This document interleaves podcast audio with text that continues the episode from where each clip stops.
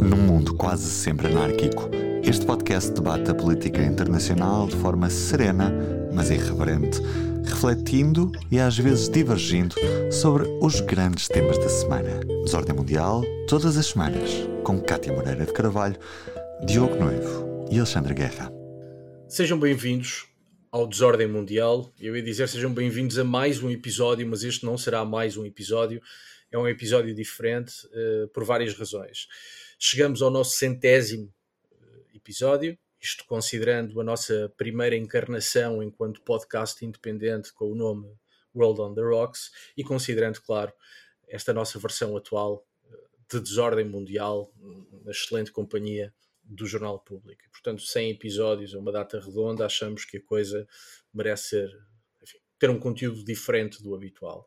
Por outro lado, é também o último episódio antes da habitual um, paragem para férias, mais uma razão para, enfim, para pensarmos neste episódio de maneira um bocadinho diferente. O que vamos fazer, uh, os três, eu, Diogo Noivo, Alexandre Guerra, mais conhecido como o Varoufakis uh, do Desordem Mundial, e a Cátia Moreira de Carvalho, um, vamos olhar para esta temporada, isto é, para o Desordem Mundial desde setembro de 2022 até o, até o momento presente, em 2023.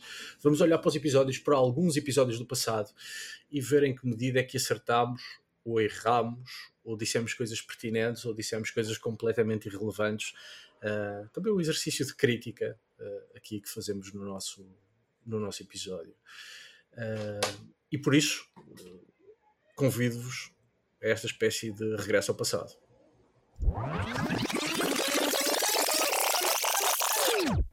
Cátia Moreira de Carvalho, olhando para o nosso passado, uh, que episódio ou que episódios é que, é que mereceram ser resgatados para este fecho de temporada? Um, eu vou falar, eu vou falar em dois, um, em dois episódios em que nós falamos da política americana, mais concretamente do Trump. Nós falamos do Trump num episódio de abril que se chama O Regresso de Trump ao Grande Show Americano, e outro mais, mais para trás, que falamos com o Alexandre Martins, que é jornalista do Público, e que eu penso que foi em outubro. E eu trago estes dois episódios porquê? Porque nós estamos a ver outra vez, uh, nos últimos dias, que Trump está outra vez com problemas na justiça.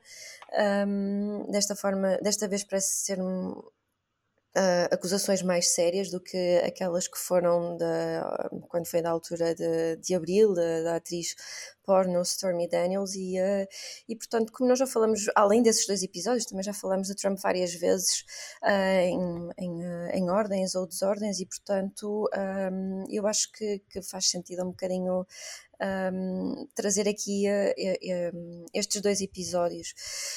Um, portanto, nós na altura em que uh, falamos em abril, em que falamos das acusações dos, daqueles pagamentos indevidos à atriz porno Stormy Daniels, nós argumentamos, estivemos os três de acordo de que um, uh, uh, este tipo de publicidade e vitimização que Trump faz sempre deste tipo de, de, de, de, acontecimentos e em resultar em mais apoio a Trump, que é exatamente o contrário que aquilo que os democratas uh, americanos querem e, e, outras pessoas, não só na América. o objetivo dos democratas é enfraquecer Trump, é evitar a sua candidatura, porque eles sabem precisamente que existe essa probabilidade de ele vencer, até porque ele reúne ainda muito apoio por parte do eleitorado republicano e, e de outras pessoas um, do Partido Republicano. E nós agora voltamos a ter Trump na justiça outra vez, desta vez relacionado com os documentos confidenciais, nomeadamente documentos que, que, estiveram relacionados com segredos nucleares, documentos este que ele tinha na sua posse guardados em sua casa e isto faz, por exemplo, com que ele seja o primeiro ex-presidente dos Estados Unidos a ser acusado de crimes federais, dois meses depois de ele ter sido acusado num processo de crime em Nova Iorque que estava relacionado com, com aqueles tais pagamentos que eu falei.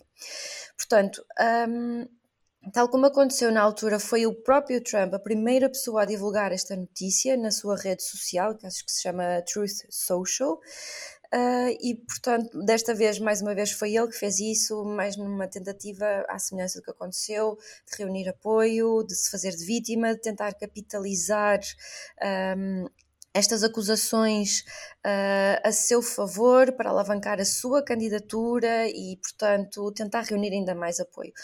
Na altura, é verdade que os, os, republicanos olharam para aquele processo de Nova York como sendo um processo político, mais político do que propriamente da justiça, e na por cima dado o seu timing, e portanto aquilo que nós dissemos é que uh, isto ia ser favorável ao Trump, um, e de facto isso aconteceu. Ele teve até os outros candidatos republicanos uh, do seu lado, nomeadamente Ron DeSantis, que é o seu grande opositor. Só que desta vez Ron DeSantis continua a dizer que este processo uh, é um processo político, mas ele também já veio dizer que, caso seja verdade e se ele vencer as eleições, que ele não vai perdoar Trump. A mesma coisa disse Mike Pence. Mike Pence também disse, aliás, ele fez um apelo ao Departamento da Justiça para não continuar não, com o procedimento da acusação, mas também veio criticar uh, Trump, dizendo que ele é uma pessoa que se acha acima da lei, acima da Constituição remetendo para aquele episódio em que ele tentou travar um, a eleição de, de, do presidente Biden. E agora, aquilo que algumas uh, últimas sondagens têm mostrado é que um, algumas sondagens, porque elas não, não, mostram todas a mesma coisa, mas algumas mostram que o apoio a Trump tem diminuído por parte uh, da população e até existe uma grande parte da população que começa a ver Trump como um risco de segurança, embora os republicanos vejam isto como, enfim, um caso político, um, e numa sondagem, acho que é de há dois dias, um, 56% dos, americanos não têm uma boa opinião de Trump e apenas 39% têm uma opinião favorável. Portanto, as coisas podem estar a mudar um bocadinho, um, é óbvio que este processo ainda vai demorar muito tempo, este processo na justiça, é uma juíza que foi foi indicada por ele e, portanto, uh, não sabemos o que é que ainda muito bem vai acontecer daqui, mas a verdade é que isto parece ter afetado um bocadinho Trump. Uh, no entanto, nós sabemos que ele é exímio em tentar capitalizar estes acontecimentos a seu favor, em colocar-se como uma vítima do sistema, isto sendo o sistema contra ele, e, portanto, ele pode sempre tentar e conseguir até dar a volta, e, um, e portanto, acho que. Um, vamos esperar para ver ainda o que é que vai acontecer, mas para já é este o nível em que estão as coisas. Muito bem. Um, Yanis Guerra ou Alexandre Varoufakis, uh, que episódios desta temporada que acaba hoje uh, justificam serem recuperados? Eu vou deixar para... passar isso porque é o último episódio. Não, mas é precisamente por ser o último episódio que podes não deixar passar, Alexandre. Não, mas vou deixar, vou deixar. Alexandre, tu podes usar um, aquela, aquela cena do chicote contra o Diogo. Aquela Isto é mais uma chicotada que ele te está a dar. Não é só no tempo. Está sempre aí com o chicote e sempre pronto para. Enfim, para. Não, isto para, para quem não tem ouvido um dos últimos episódios, foi o último, foi o último episódio, um, assim que eu disse que Anis Varoufakis era sedutor, o Alexandre Guerra saltou rapidamente para associar a calvície à sedução e reivindicando para si essa característica sedutora. Alguma coisa o Varoufakis devia ter bom, a ter bom. Pois não? com certeza. Não pode ser tudo mal. Episódios então Olha, que merecem ser recuperados. eu, uh, à luz daquilo que aconteceu no último Conselho Europeu, na semana passada, onde mais uma vez, apesar das boas vontades da União Europeia, mas não se conseguiu fechar o, enfim, o pacto para a migração e asilo um, ao nível portanto, europeu, uh, contou com, pelo menos a declaração final do Conselho Europeu, contou com a oposição da Hungria e da Polónia, uh, mais uma vez, mas já lá vamos explicar porquê. Mas eu lembrei-me de imediato, aliás, já me tinha lembrado, já, acho que já eu tinha falado, quando agora há umas semanas uh, aconteceu mais uma tragédia no, Mediterrâneo, onde morreram, onde, uh, onde um barco com mais de 700 pessoas ao sul da Grécia naufragou e, e foram resgatadas com vidas pouco mais de 100 pessoas, portanto Basta fazer as contas para perceber a dimensão da tragédia, mais uma tragédia desde o início do ano. E lembra-me logo do episódio que nós tivemos uh, no início de fevereiro, uh, julgo que é 14 de fevereiro, uh, onde precisamente falámos sobre, e onde eu falei sobre a questão da, da migração, e nomeadamente da migração ilegal, e para dizer precisamente que seria eventualmente um tema da agenda em 2023. E eu disse isso porque não porque, porque tinha alguma capacidade premonitória, mas porque os indicadores já respeitantes a 2022 uh, eram muito preocupantes em termos de migração ilegal que vinha sobretudo do norte da África, mas não só. Uh, números, aliás, que uh, foram os piores desde, desde a crise de 2015, que todos nos recordamos, uma crise com dimensões, uh, com dimensões únicas, e de facto os números de 2022 vieram, vieram novamente portanto, a apresentar índices preocupantes nessa matéria. E eu na altura disse, apesar do, enfim, da distração de muitos políticos e de muita gente, que realmente este assunto iria estar novamente, porque o assunto nunca desaparece. Teve uma diminuição considerável perante aquilo que foi o pico de 2015, mas o assunto não desaparece. De tal maneira que eu, depois de um episódio posterior, em abril, uh, voltei a falar no tema. Uh, e, e, entretanto, porque houve mais uma tragédia, tinha havido mais uma tragédia em fevereiro, depois, mais uma vez em abril, uh, Itália voltou a ser sobrecarregada, teve ali um pico. Uh, eu, aliás, acho que foi o episódio que tive com a Cátia, houve ali um pico de, de imigrantes ou de migrantes ilegais que chegaram à Itália, nomeadamente a Lampedusa, e uh, chegaram à Itália, a Sicília, peço desculpa, e, e, e, e, e portanto levou a que as autoridades italianas mais uma vez tivessem, enfim, tivessem que gerir de uma forma quase de emergência essa situação. Aliás, para quem está esquecido neste momento, há um estado de emergência em Itália. Na altura, a Meloni decretou um estado de emergência durante seis meses, que ainda vigora.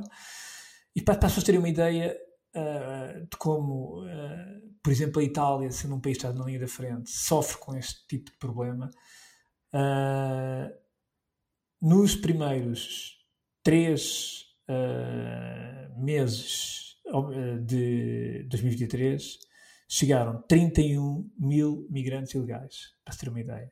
31 mil migrantes ilegais. Uh, o dobro, o dobro não, o triplo de 2022, por exemplo. Mas são todos imigrantes uh, ilegais? Não, ilegais, ou, ilegais, ou não, ilegais, não, não, ilegais.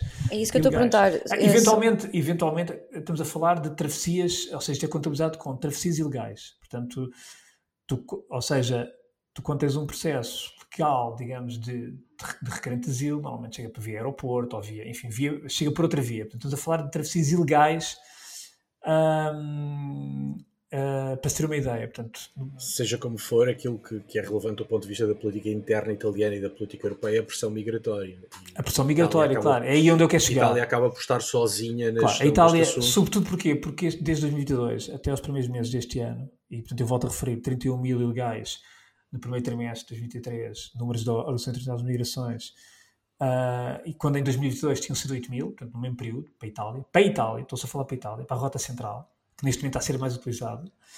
Uh, e é preciso ver que, segundo a OIM, portanto, a Organização Internacional das Migrações, nos primeiros três meses deste ano morreram já 450 pessoas. 450 pessoas. Isto de janeiro a abril.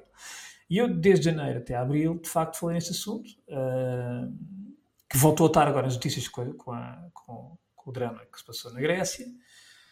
E, entretanto, no início de junho, houve um acordo, um pacto que foi firmado, é um acordo de pacto para a migração e asilo ao nível do Conselho Europeu, por maioria qualificada, isto é importante que se diga, mas que tem a oposição da Hungria e da Polónia. Este acordo é um acordo uh, tem algumas medidas importantes, uh, mas que vai num sentido de apertar aquilo que é o controle migratório da União Europeia. Ou seja, uh, há dois discursos a nível europeu.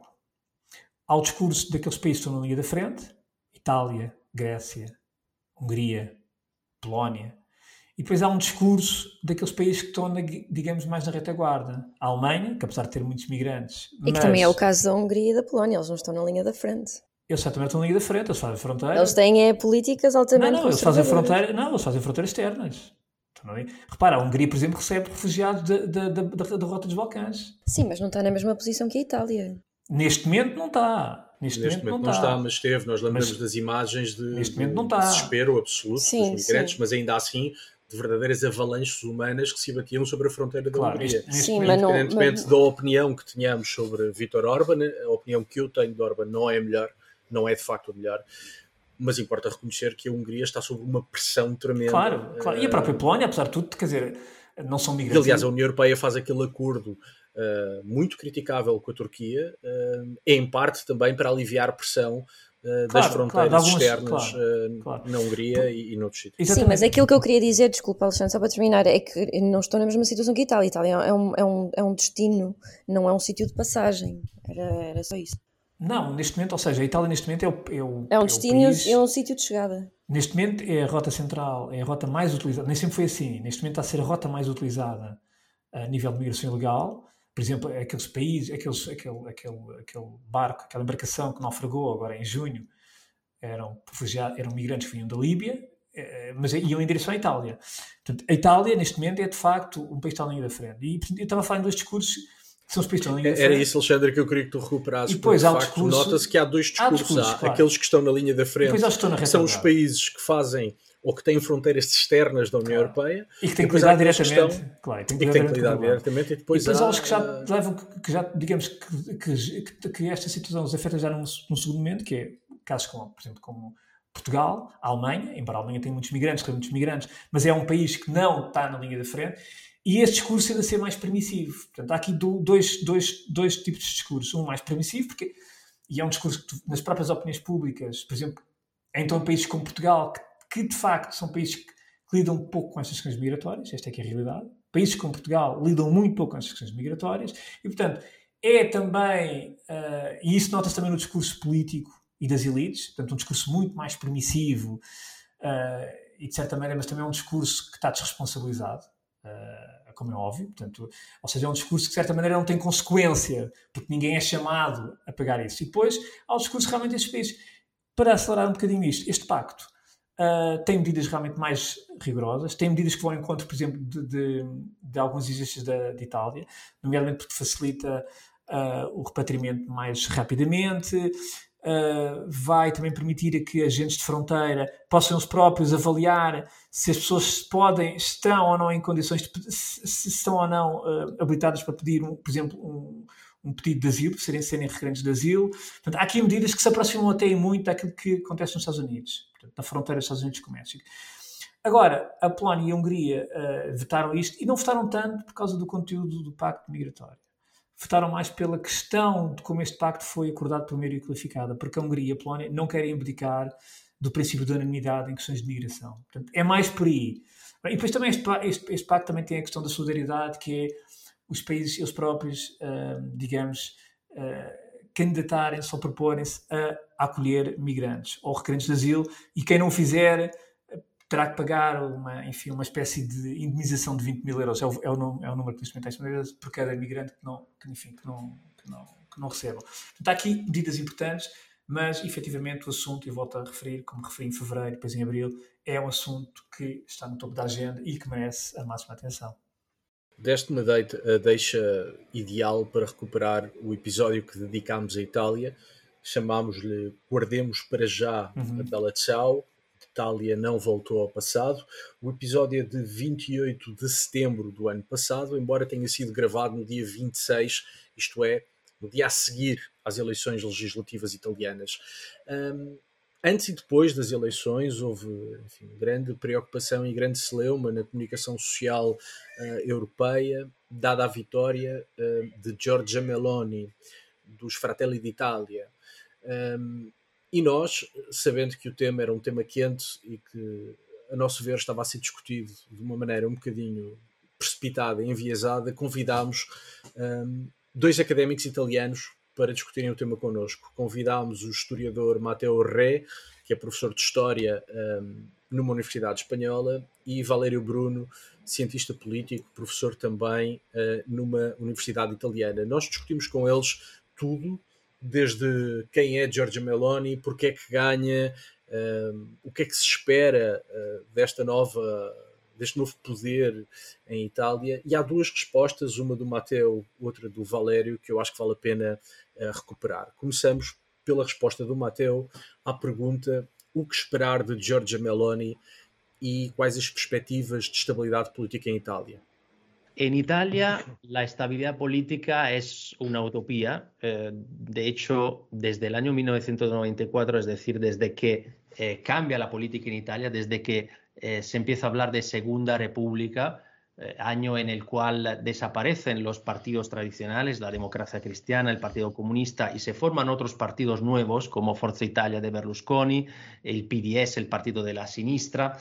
Eh, pues en esos 28 años que nos dividen del 94 a hoy, ha habido 17 gobiernos. 17 gobiernos es un número enorme, pero es verdad que mm, digamos, los gobiernos más estables siempre han sido los gobiernos de coalición de centro-derecha. De hecho, el único que agota la legislatura es el gobierno presidido por, por Berlusconi eh, del periodo 2001-2006. Dicho esto, ¿qué va a pasar con, eh, en la actualidad? Bueno, pues eh, va a pasar que no va a ser fácil la convivencia de estos tres partidos que probablemente o casi seguramente van a gobernar, porque la coalición de la derecha ha cambiado sus equilibrios. El eh, primer partido en esta coalición haya sido hasta el año 2018 Forza Italia de Berlusconi. Ya en el 2018 Berlusconi pasa a ser el segundo partido de la coalición eh, se le adelanta la Lega de Salvini, se mantiene en tercera posición con muy pocos votos Meloni y sin embargo hoy Meloni mm, pues es que dobla, dobla los dos aliados conjuntamente, con lo cual es un resultado tan enorme eh, que deja, digamos, en mal lugar sobre todo a Salvini, sobre todo a Salvini, sobre todo a la Lega. Salvini ha perdido muchísimos apoyos y a ver qué pasa en la Lega. A ver si, eh, bueno, pues si Salvini sigue o si eh, deciden que después de esta tremenda derrota de la Lega, Salvini tiene que dar un paso atrás. De haber un cambio en la Lega, pues eh, a ver cómo se porta la Lega, la Lega dentro de esta coalición. luego también tenemos a Berlusconi. No olvidemos que Berlusconi el 29 de este mes va a cumplir 86 años. 86 eh, años, se desenvuelve todavía muy bien por las redes sociales, se ha estrenado en las redes sociales, bueno, no sé si del, todo bien, pero mm, es eh, un hombre que, que, yo creo que no va a ser, eh, no va a aceptar ese tercer lugar con mucha facilidad. Quiere tener poder y quiere tener visibilidad. Entonces, bueno, pues vamos a ver si efectivamente estos equilibrios nuevos dentro de la derecha permiten a esta derecha gobernar o, eh, o bueno, o, puede que haya problemas de gobernabilidad. También hay que recordar que en los últimos años eh, Salvini dinamitó su propio gobierno cuando estaba gobernando con el Movimiento Cinco Estrellas y luego en julio pues dinamitó eh, el gobierno de Draghi, con lo cual, bueno, Salvini es eh, una bomba a orologeria dentro de, desta coalição. Bom, uh, de facto, a estabilidade política é uma utopia em Itália, é daquelas frases que entrará para a antologia do desordem mundial. Diz-nos também o Mateo Rei que não vai ser fácil a convivência entre estes três partidos de direita porque há uma alteração na correlação de forças à direita. Fala dos 86 anos do Silvio Berlusconi, não antecipámos nada, mas enfim, notámos, ou notou o Matteo Rei, a idade avançada de, de Berlusconi, e o, e o Valério Bruno, estando grosso modo de acordo uh, com Matteo Rei, adiantou outros pontos que são relevantes.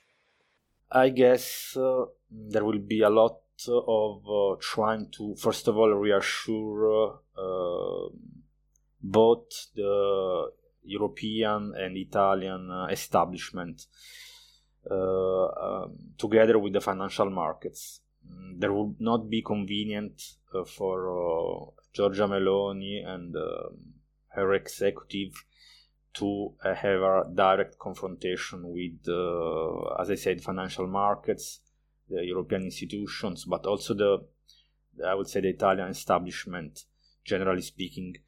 So I would expect, uh, as I said, the reassuring mm, continuity um, at international level uh, continuity with was the direction given by the Draghi executive so support of the the NATO support of the European Union also in the um, decision uh, regarding the um, the war in uh, Ukraine. Uh, of course, there will be also, I think, um, some policies area where uh, it will be easier to radicalize.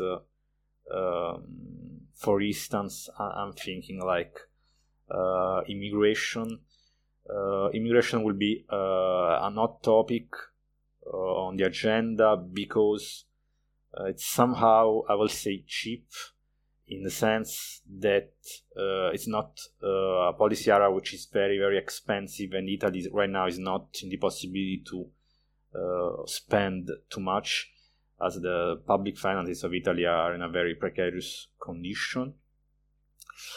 Um, also as regards um, civil rights, I don't think we are going somehow back uh, to um, challenge what uh, we acquired.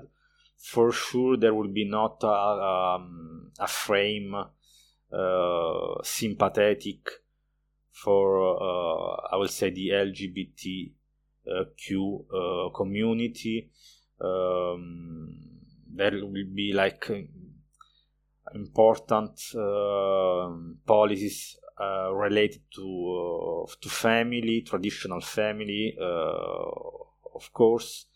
also, um, a priority for the government will be the declining child um, childbirth rate, um, and there will be important, I think, investment in uh, in this direction. I don't think that it's possible to to talk um, a major shift uh, in Italian politics. Uh, after all, um, okay, the votes are still uh, being counted, but um, the right-wing coalition performed uh, at around 44%. Many analysts, uh, scholars, me included, uh, we're expecting uh, a little bit more like 45 even 48 percent like in the past um, so i would say since 1994 we have been uh, having the uh, right-wing coalition or centrodestra is uh, labeled um, in italy um, that has the, the, the same sides uh, uh, since 1994. Of course, the, the, the, the balance of power, I would say the internal balance of power between the, the three major uh, actors, Forza Italia, uh, Northern League, now uh, Lega for, for uh, Salvini Premier, and in the past we had the MSA, Alleanza Nazionale, now we have um, Fratelli d'Italia.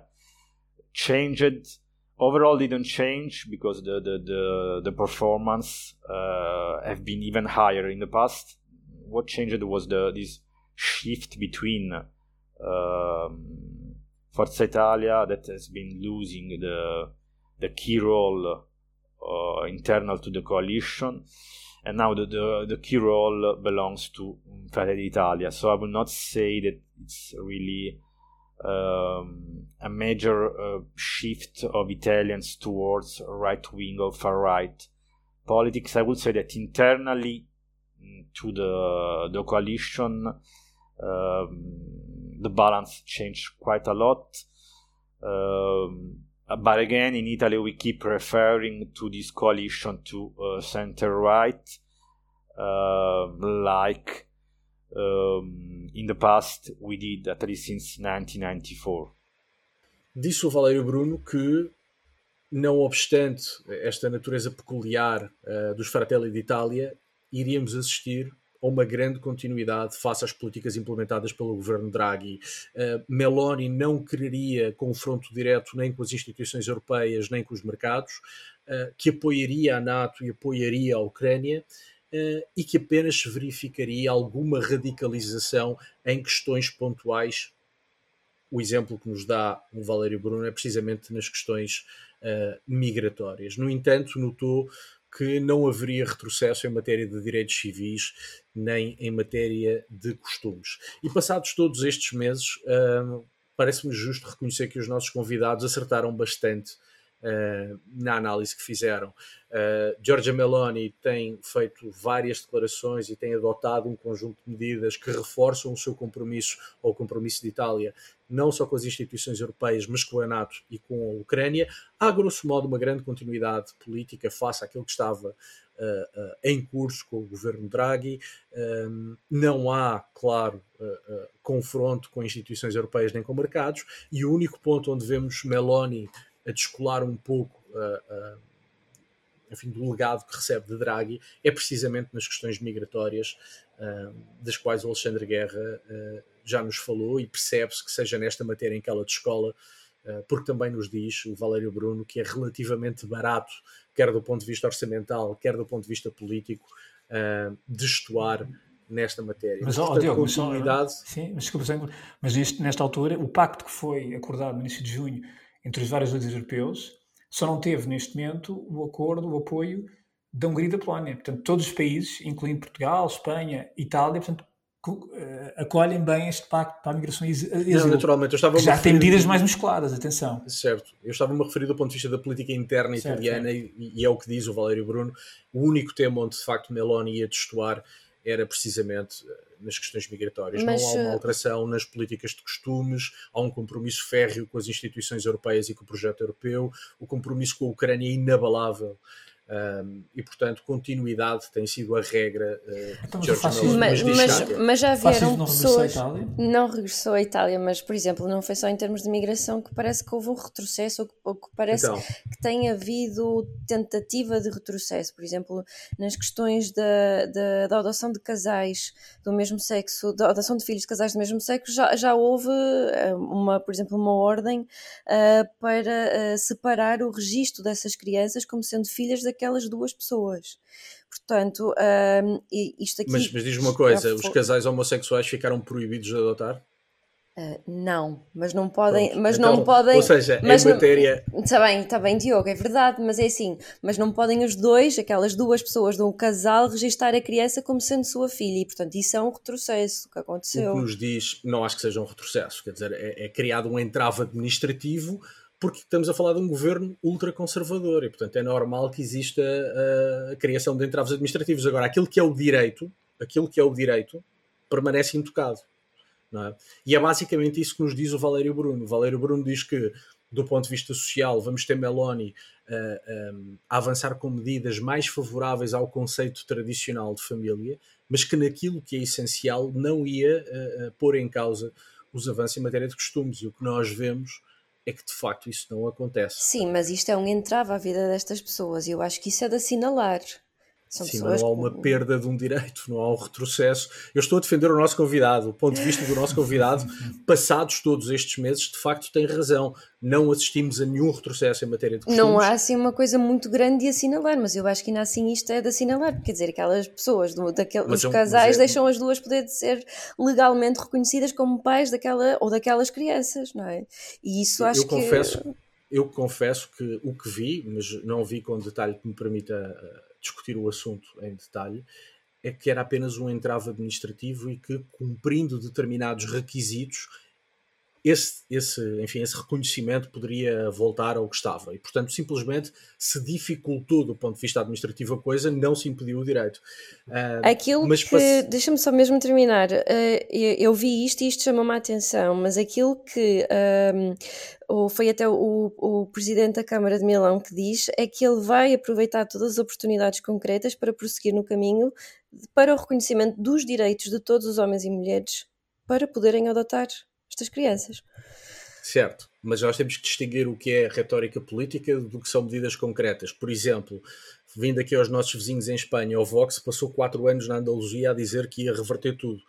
O que reverteu foi nada de coisa nenhuma. No entanto, temos várias declarações públicas com promessas Bem, mas há aqui também um ponto importante, ultra radicais. Mas o importante é olhar para os direitos. Há retrocesso de direitos ou não? Eu acho que não e parece-me evidente que não. Nesse sentido, o Valério Bruno tem razão. Agora, que um governo conservador cria entraves do ponto de vista administrativo, pois com certeza. Eu nem, da mesma maneira, vi, claro. da mesma maneira que um governo dito progressista um, criará claro, entraves. É aí, é aí onde eu quero chegar. Ou seja, eu nem, nem coloquei. Quer dizer, nós, é, a questão é mesmo essa, quer dizer, a política é feita de diferenças e diferenças ideológicas. Eu não posso estar à espera que um governo conservador, de direita, quer dizer, haja da mesma maneira que um, um, um governo Desde que revolucionário de esquerda. Desde que, desde que agora, quero em é matéria ambos, de direitos não haja que, retrocesso. Exatamente. Eu quero é que ambos respeitem aquilo que é a Constituição e aquilo que está na lei. Claro. Uh, e, e, não utilizem subterfúgios, nem utilizem instrumentos ilegais ou antidemocráticos para alterar isso, em função de um programa ideológico. Isso, esse isso... é que é o problema. E, esse é, e, e, é aí que está o problema. É aí que começa, começam as coisas a descamar, não é? Portanto, e nisso, tanto o que disse o Mateo como o que disse o Valério neste nosso episódio sobre Itália é que haveria um cumprimento estrito da Constituição Pronto. e haveria um cumprimento estrito Agora, nós não podemos, dos compromissos europeus. Claro, e isso tem, tem claro, Nós não podemos achar que um governo liderado por Meloni que vai olhar para as questões ditas, algumas delas até chamadas ditas fraturantes, outras nem tanto, que vai olhar da mesma maneira que olha, por exemplo, um líder uh, que esteja mais à esquerda, não é? Portanto, Naturalmente. Ou dos, dos cinco estrelas, ou do, enfim, do, do, um partido mais, mais à esquerda, digamos assim. Portanto, agora, desde que haja um respeito pela Constituição, pelas leis, pelo direito, enfim. Uh, e pelos compromissos europeus. E, e, claro, exatamente. E, portanto, e assumir que são compromissos internacionais e compromissos, uh, nomeadamente europeus, aí aí pronto, aí estamos a falar de realmente de opções uh, ideológicas e que, que, que, para todos os efeitos foi, acabou por ser o povo italiano que as sofregou, não é? Portanto, claro. Uh... Mas, mas o que me parece interessante passar todos estes meses é, tendo em conta que a vitória de Meloni foi anunciada como uma espécie de segunda marcha sobre Roma, um, ehm, o que é facto é que nada disso tem acontecido e os nossos dois convidados um, gravando no dia a seguir às eleições legislativas, parece que fizeram uma análise bastante razoável e que, grosso modo. Eles fizeram uh, uma análise tem... bastante razoável, mas eu, por exemplo, recordo-me cá em Portugal que as análises, muitas delas não foram assim tão razoáveis. Sim, mas eu defendo os nossos convidados e acho que os nossos convidados foram razoáveis. Acho que mais vale a pena enaltecer a razoabilidade claro. do que a falta dela. Claro. Um, e, e, por isso, passados todos estes meses, acho que é um episódio que vale a pena ouvir de novo. Um, porque nos dá pistas interessantes para perceber não só o que aconteceu naquele dia 25 de setembro com a, com a eleição dos Fratelli d'Italia, mas sobretudo porque nos ajuda a navegar o que tem acontecido um, desde então. Kátia, não sei se queres recuperar algum outro episódio. Um, eu não ia trazer estes três episódios, três, dois episódios, uh, mas, mas são três episódios, mas já que me perguntas, eu, eu vou falar deles muito ao de leve, que foi o episódio que nós gravamos a 16 de março sobre, que se chama O Ártico Aqui Tão Perto, com o Tomé, uhum. Um, e depois um episódio que julgo que fui eu e o Alexandre apenas que gravamos um, sobre que se chama um, As Superpotências à Conquista do Espaço, foi em novembro, Sim. e outro mais recente que gravamos sobre a Malásia, e estivemos os três, e eu trago estes episódios. Apenas por, para destacar que nós aqui no Desordem Mundial também fazemos sempre uma tentativa de, de falar em temas de política internacional que não são tão frequentemente falados aqui em Portugal. Até política planetária, como a polícia. Exato. A conquista uh, de espaço. Ah, sim, uh, e, e, e trago-os apenas por causa disso, para, para destacar, um, enfim, o, o, facto de serem temas muito pouco falados ou quase nunca falados aqui em Portugal e, uh, e acho que por causa disso acho que vale a pena referi-los. Nós no último mês, aliás, foi este mês, falámos sobre a Malásia, sobre como é que a Malásia se posiciona naquela parte do planeta. Em novembro falamos sobre como é que é a corrida ao espaço, que é uma espécie de guerra fria com muitas aspas entre os Estados Unidos e a China. E depois quando falamos do Ártico, nomeadamente por causa também da Rússia e, e o conflito com os Estados Unidos pela, pelo domínio das, das águas uh, do Ártico e portanto queria mesmo só destacar esses três episódios por causa desses temas que são pouco falados e que essa é uma das coisas que nós tentamos sempre também trazer aqui, são, são temas pouco falados para, para introduzi-los na arena aqui em Portugal. Muito bem. Alexandre. Só também queria trazer aqui um episódio uh, e que me lembrei dele a propósito do, da violência que está a acontecer neste momento em França por causa da morte do, do jovem Nael, um jovem de 17 anos que foi baleado mortalmente por um polícia em Nanterre. Uh, Nanterre que não é subúrbios de Paris, na verdade. É, é Paris, quer dizer, onde fica uma zona até bastante... Uh, sofisticada e cosmopolita de Paris, que é La Défense, uma das partes, Nanterre.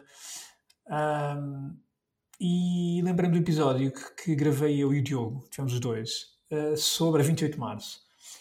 Uh, e onde falámos precisamente sobre a, a situação política em França um, e sobre a contestação estava a decorrer em França precisamente em março, já esqueceram, mas contra a reforma que o Macron queria implementar. Portanto, realmente a França é um caso único no mundo. Anda de, anda de manifestação em manifestação, de motim-motim, de, de, contestação em contestação.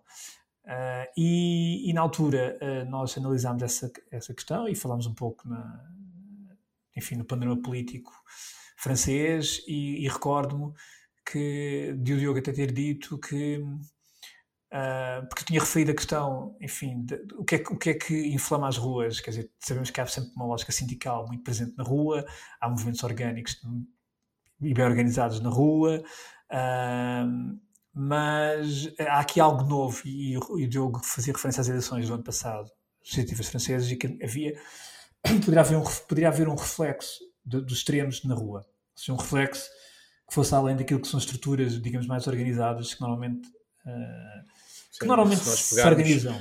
Quer na direita radical, quer na esquerda radical, constituem uma fatia muito significativa. Certo. Aliás, somados são a maioria do Parlamento. E neste momento. Portanto, a maioria do Parlamento francês é composto por radicais. Claro, e neste momento, e é aquilo que se vê exemplo, nas ruas, que não é novo, atenção, este, este, este, este, esta violência que se vê em França, ou que se viu agora nestes dias, não é, não é nova. O que é uh, novo nisto é acontecer quando os dois grandes partidos tradicionais, o Partido Centro-Direita e o Partido Centro-Esquerda, que deram à França todos os presidentes até Macron, esses dois partidos hoje juntos valem 7%. Exato. Certo. Isso aqui é novo. E, é que temos e, protestos de rua com um grau de violência, não vou dizer que inaudito, porque isto de facto não é novo. Uhum. Agora, aquilo que é o centro tradicional desapareceu e não tem resposta. E mais, e, e, tendo o Parlamento com franjas, ou pelo menos com extremos mais com, enfim, com, com partidos mais extremados, ou mais radicais, digamos assim, e que de certa maneira acaba por se refletir, era aquilo que eu queria dizer, como tu tu também referias nesse episódio, que eventualmente se poderia refletir na rua francesa, não é? E de facto não se olha para o que está a, ver, para o que está a acontecer, uh, não sendo novo, mas tem, uma, uma, tem um enquadramento político aí é que eu acho que já é novo, portanto, ou pelo menos é inédito. Uh, e portanto, uh, de certa maneira, se calhar a roupagem política que está inerente a estas manifestações, isso é que é novo.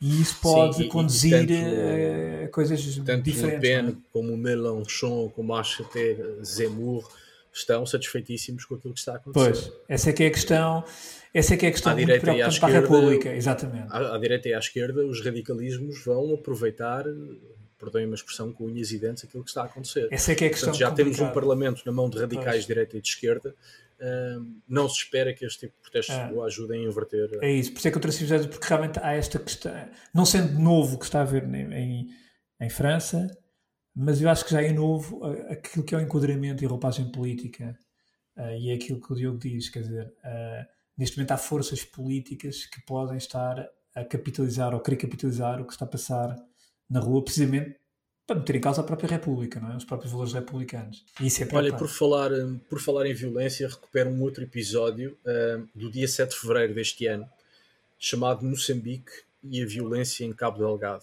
Já que estamos a falar de violência, uh, acho que se justifica voltar a este episódio. Nós tivemos também um convidado uh, nesse episódio, Dércio de Santana, é professor de Ciência Política na Universidade Eduardo Mondlane, em Moçambique falámos longamente sobre a situação política em Moçambique, sobre a violência jihadista, terrorista uh, em Cabo Delgado um, e perguntámos-lhe, um, porque na altura, este episódio, uh, portanto, é de fevereiro deste ano, na altura o presidente moçambicano tinha dito que o líder uh, destes terroristas associados ao Estado Islâmico seria moçambicano quando tudo o que nós tínhamos ouvido até então é que esta gente era sobretudo eh, oriunda da Tanzânia, da Etiópia, da Somália. E portanto perguntámos-lhe um, se isto fazia sentido, se o terrorismo jihadista estaria a ganhar raízes em Moçambique. Acho que vale a pena ouvir a resposta dele. Bom, é, esta é uma hipótese. Quem o diz é o presidente da República de Moçambique. Okay? Certo. Nós não vamos dizer se é verdade ou não, mas se okay. a República o diz, eu acredito que deve ser a pessoa melhor informada do que todos nós, os quatro que aqui estamos. Exatamente. Claro. Ele tem fontes variadas de informação. Se o diz, provavelmente tenha alguma base para o dizer. Agora, qual é o nosso ponto de vista em relação a tudo isto? É que é preciso voltar à história. É, desde o início deste conflito, o governo de Moçambique jamais admitiu que este conflito tivesse alguma raiz interna. Uh, sempre houve a desculpa de se pensar que isto é aquilo dos outros, são pessoas que querem os recursos, é o financiamento externo, como dizia o Diogo, não é? Uh, nunca houve um discurso interno para olhar para o problema em Moçambique através das raízes sociais, econômicas e políticas ou até uh, históricas daquela região. Aquilo tem, a região de Cabo tem uma história muito forte em termos de percurso étnico e não só. Nunca se pensou assim. Por que razão surge que muda-se? Muda-se, obviamente, porque há uma percepção uh, que se começarmos a trazer o debate para casa, talvez o conflito pode ganhar um pouco mais de simpatia, porque ao mesmo tempo se pensa que este conflito não é de todo externo. Há vozes até que dizem que internamente há elites políticas que podem estar a financiar o conflito em Cabo Delgado. Então, pensamos nós, não estamos a dizer que não é verdade o que foi dito pelo presidente da República, mas talvez isto não passa de mais um discurso de tentar acomodar as vozes em Moçambique, ok? Agora, existem alguns indícios que, obviamente, há tendências de líderes que vêm de fora, como citou Tanzânia ou outros países próximos de Cabo Delgado, de fronteira, nesse caso, que faz na região norte do país. Mas internamente, pensamos que é mais um discurso para poder acomodar as vozes que tendem a pensar que o governo de Moçambique não olha para Cabo Delgado como deve ser. De facto, o Dércio, uh, numa resposta bastante completa, uh, chama-nos a atenção não só para os problemas endémicos, ou pelo menos antigos em Cabo Delgado, como nos dá um contexto eleitoral importante também. Uh, muito daquilo que estava a ser dito estava muito associado às eleições presidenciais em Moçambique, o que mostra também, tal como em França, embora de maneira diferente, a relação entre a violência nas ruas e depois uh, a vida política do país. Tem-se falado menos de Cabo Delgado, mas, mas creio que é um daqueles episódios que vale a pena ser ouvido novamente. Uh, e com grande pena minha, acho que Cabo Delgado, mais cedo ou mais tarde, será outro tema, uh, será um tema que voltará a estar nas primeiras páginas dos jornais. É, ainda bem que trouxeste isso, Tiago, desculpa.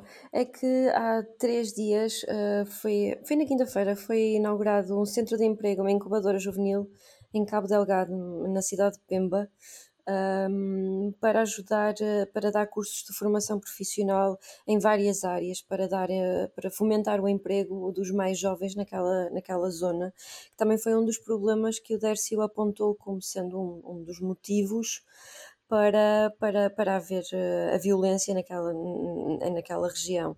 E, portanto, isto também mostra uh, que, mais uma vez, é tudo aquilo que o Dércio disse foi bastante sensato e, e foi, foi, enfim, a perspectiva partilhada de alguém que conhece por dentro e muito bem aquele país.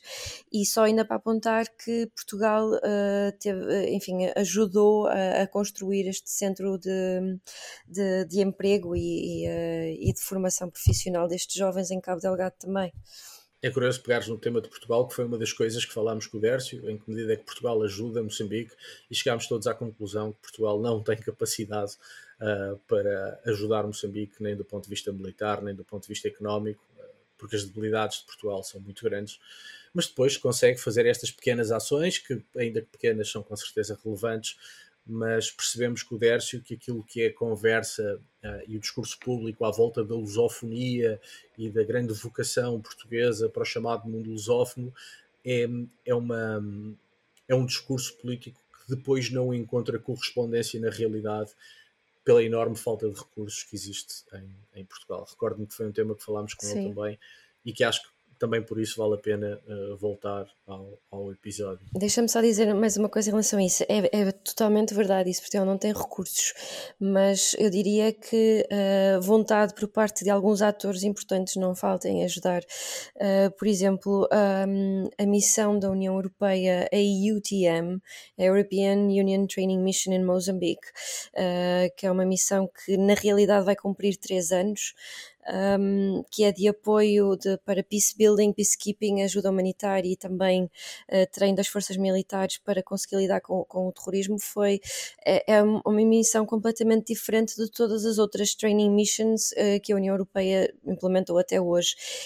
E a ideia dessa mudança de paradigma que é aquilo que nós já falamos aqui muitas vezes, que combater o terrorismo não é com a força militar, é fazer prevenção junto à comunidade. E, portanto, esta nova, esta missão em Moçambique tem esse paradigma muito bem assente e implementado no terreno. E essa ideia foi do, do Major-General Lemos Pires, que a apresentou à Comissão Europeia e que foi aprovada. E, portanto, ele liderou o primeiro ano da, da missão em Moçambique.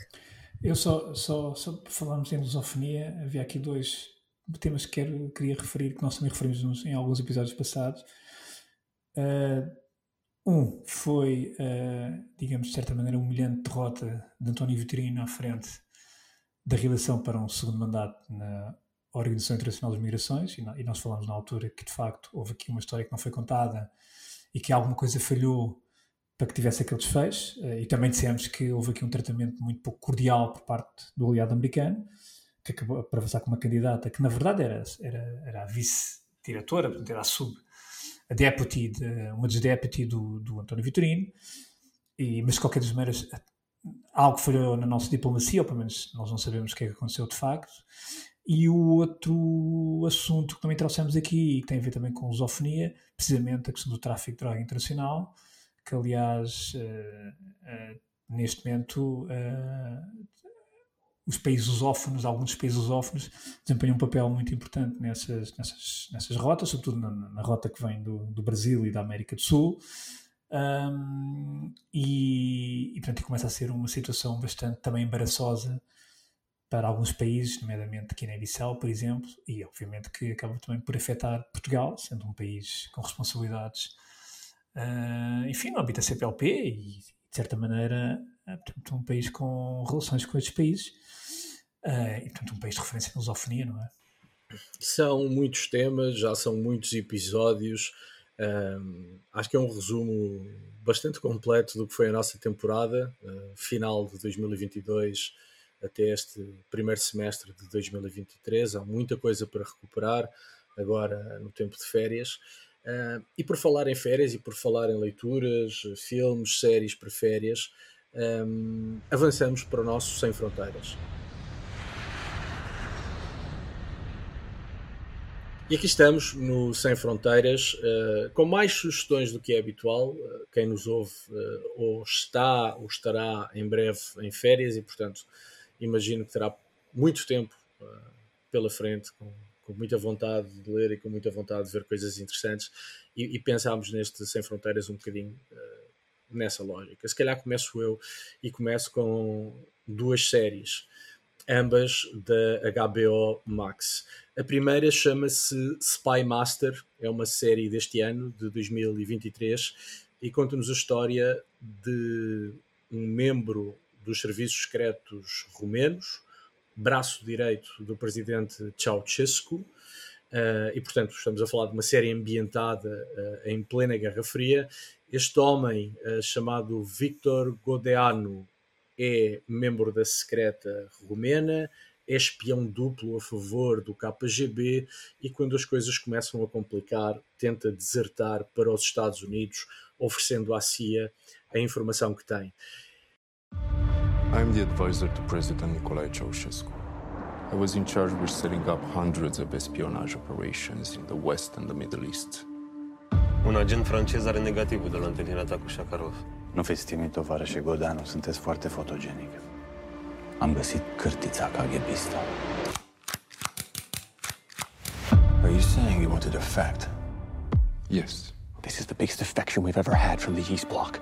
It's a massive blow to the Soviets. Right now, Carter's struggling not to let Camp David fail. Trata-se de uma série de ficção, mas é uma série de ficção inspirada em factos reais. Eh, de resto, este espião uh, da Securitate, que era a polícia secreta da Roménia, uh, é inspirado em Ion Mihai Pasepa, uh, que foi de facto um general da secreta romena. A série é uma série bastante ligeira, não tem atores de, de primeira linha, mas, mas eu acho que o facto de não ter atores de primeira linha permitiu que, que, se centrassem mais na história, no contar da história. e, e, isso de facto vale, faz com que a, a, série valha, valha muito a pena. A outra série uh, tem em mente o facto de irmos ter eleições legislativas em Espanha no próximo dia 23 de julho e a série também da HBO é a série Pátria. A série Pátria uh, está baseada num livro de Fernando Aramburu, que foi um êxito de, de vendas, uh, e conta-nos essencialmente a história de duas famílias no País Basco espanhol, duas famílias muito próximas, uh, com enorme intimidade entre os casais, com uma grande proximidade, com uma grande cumplicidade. relação essa de amizade que é destruída pela violência do terrorismo etarra. ETA ha decidido dejar de matar. Voy a volver al pueblo. Todos somos parte de esa historia, Ma. Lama y tú estáis metidos en un agujero y os está comiendo la pena. Y yo no quiero. Era una buena persona y un padre de familia. Era un opresor. Es José Mari. Es mi hijo. A série explica-nos um, o efeito social da violência terrorista e a forma como a ETA destruiu laços de proximidade no País Basco. E uh, como um dos temas das eleições uh, legislativas espanholas é precisamente a aliança parlamentar que foi feita entre o Partido Socialista Espanhol e o Partido Bildu, que é um partido que é herdeiro da organização terrorista ETA, e um herdeiro convicto da organização terrorista ETA, quem queira perceber porque é que esta aliança entre o PSOE e o Bildu está a incomodar tanta gente em Espanha, tanto à direita como à esquerda, uh, ver o Pátria uh, pode ajudar a perceber o porquê desse incómodo. E estas são as minhas sugestões para o verão, estas duas séries. Kátia, que, que sugestões nos trazes? Eu trago livros. Um, o primeiro, são dois deles editados pela, pela, pela editora uh, da Penguin, aqui em Portugal. O primeiro é uh, chama-se Nada Mais do que a Verdade, de Ana Politovska, Polit Politovskaya. Um, para quem não sabe, Ana Politovskaya era uma jornalista, escritora e ativista russa. Ela ficou conhecida por denunciar os crimes de guerra na Chechênia e também por denunciar o regime de Putin. Ela era uma grande crítica de Putin e do sistema corrupto e autoritário do Kremlin e, portanto, isso custou-lhe a vida. Um, ela um, ela antes ela foi, ela foi assassinada no prédio onde residia no dia de aniversário do Putin, em 2006, em 6 de outubro, 7 de outubro de 2006. Uh, antes disso já tinha havido pelo menos outra tentativa contra a vida dela e, portanto, ela sabia que tinha a cabeça a prémio, justamente por ela ser uma grande crítica do, do regime e por expor todos os podres uh, e todas as tentativas de enfraquecimento uh, da democracia, se é que isso de alguma vez existiu na Rússia e, portanto, isso custou-lhe a vida. Este livro foi publicado originalmente em 2010 por Harville uh, Secker e é uma coleção de artigos escolhidos, escritos pela Ana Politovskaya e, portanto, o livro até começa com um artigo da mãe dela um, sobre uma chamada que, que, ela fez, que a Ana fez para, para a sua mãe, julgo que no dia em que ela morreu. O outro livro que eu trago é um livro que se chama a Maldição da Noz Moscada, Parábolas para um Planeta em Crise, de Amitav Ghosh. Um, este autor, Ghosh, ele é um autor de romances, de ficção, mas aqui escreve um livro de não ficção. Um, é sobre um massacre que aconteceu nas ilhas Banda, ali na Indonésia, uh, contra o povo Banda, que foi, foi um genocídio que aconteceu, na verdade, tudo por causa da, do controlo e do domínio absoluto do comércio da noz moscada por parte dos, uh, dos holandeses que estavam em competição contra os um, com, estavam a competir este, por este domínio com, com os, os, britânicos. E, portanto, isto deu origem a, a, um massacre e à eliminação total da população daquelas ilhas que, que faziam o comércio do. O comércio não, quer dizer, o comércio também, mas a plantação uh, da, da noz moscada, que na altura era muito procurada por, por ter, uh, não só para poder eh, condimentar a comida, mas também para fins uh, medicinais. Depois, o outro livro que eu trago já foi editado há bastante tempo, acho que também foi, foi em 2002, um, chama-se A Primeira Aldeia Global, Como Portugal Mudou o Mundo, de Martin Page. Quem me recomendou este livro, eu nunca tinha ouvido falar dele, na verdade, apesar de ser antigo. Quem é um sucesso. Sim, olha, e acredita que Tem eu nunca várias tive- edições, é uma coisa. Eu fiquei a saber isso há pouco tempo. Há Foi, em todos os foi- aeroportos internacionais. Foi um diplomata da Embaixada Britânica aqui em Portugal que me falou dele. Que ele disse ele disse-me que foi um diplomata egípcio, egípcio que lhe disse, quando ele veio para Portugal, para ler o livro que ele ia ficar a conhecer Portugal. E então eh, ele adorou. Pronto, para quem não sabe, que porque pelos vistos eu também não sabia, este livro, apesar de ser um sucesso, eu não o conhecia.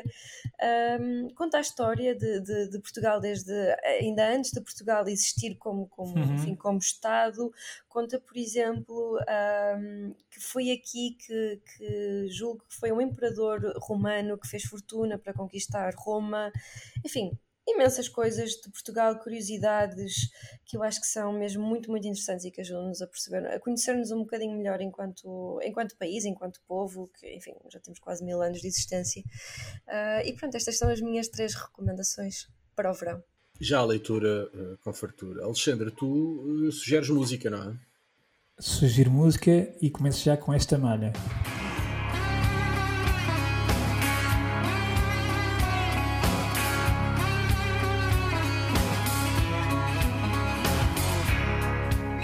John Mellencamp, eh, para os mais velhos, seguramente é um nome bastante conhecido, já foi conhecido como John Cougar Mellencamp.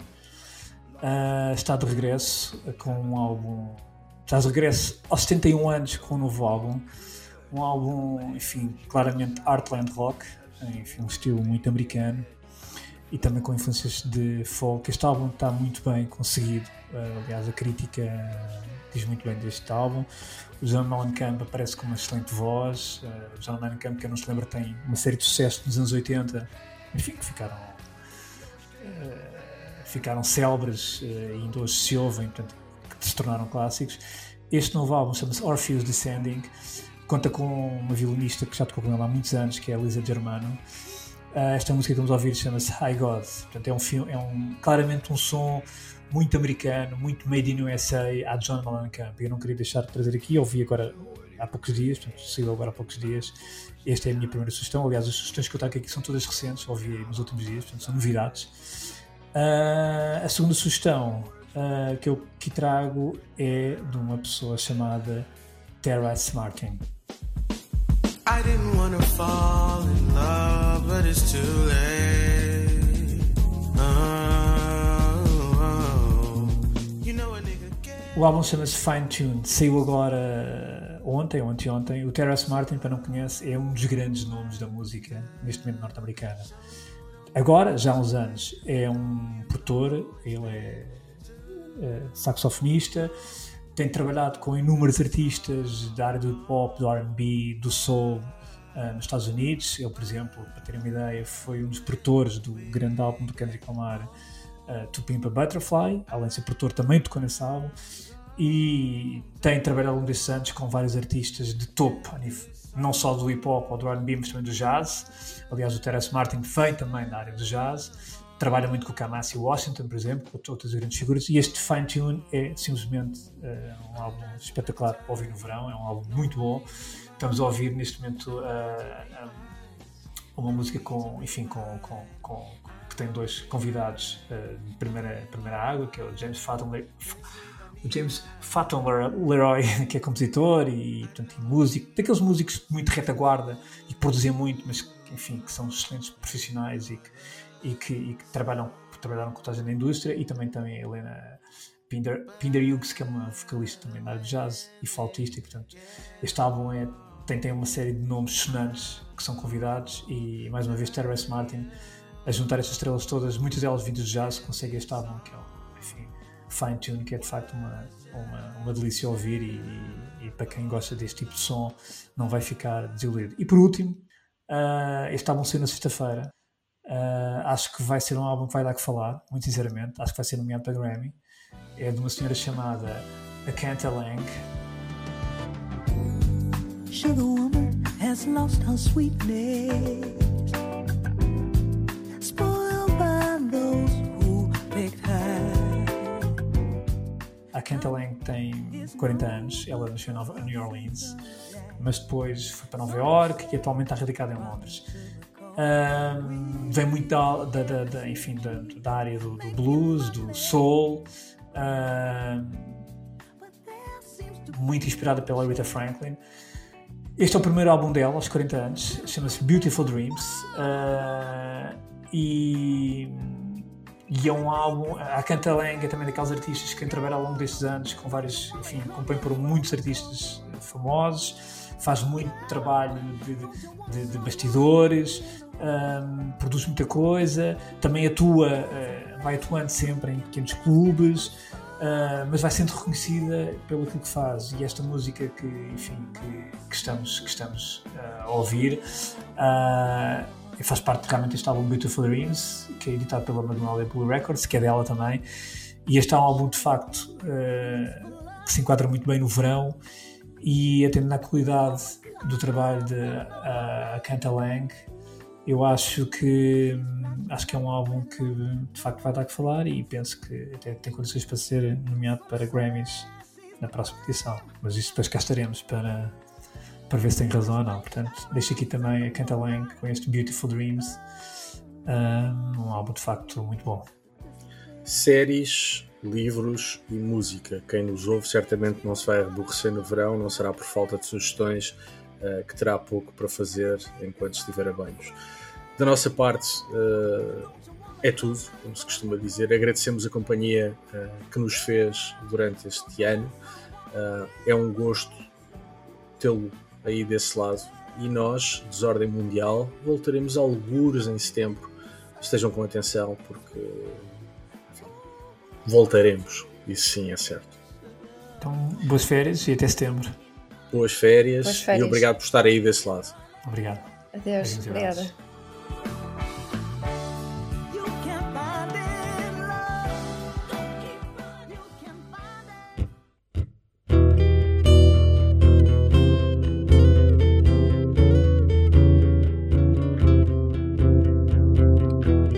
Pode voltar a ouvir este e conhecer novos episódios em público.pt e na sua aplicação para podcasts. O público fica no ouvido.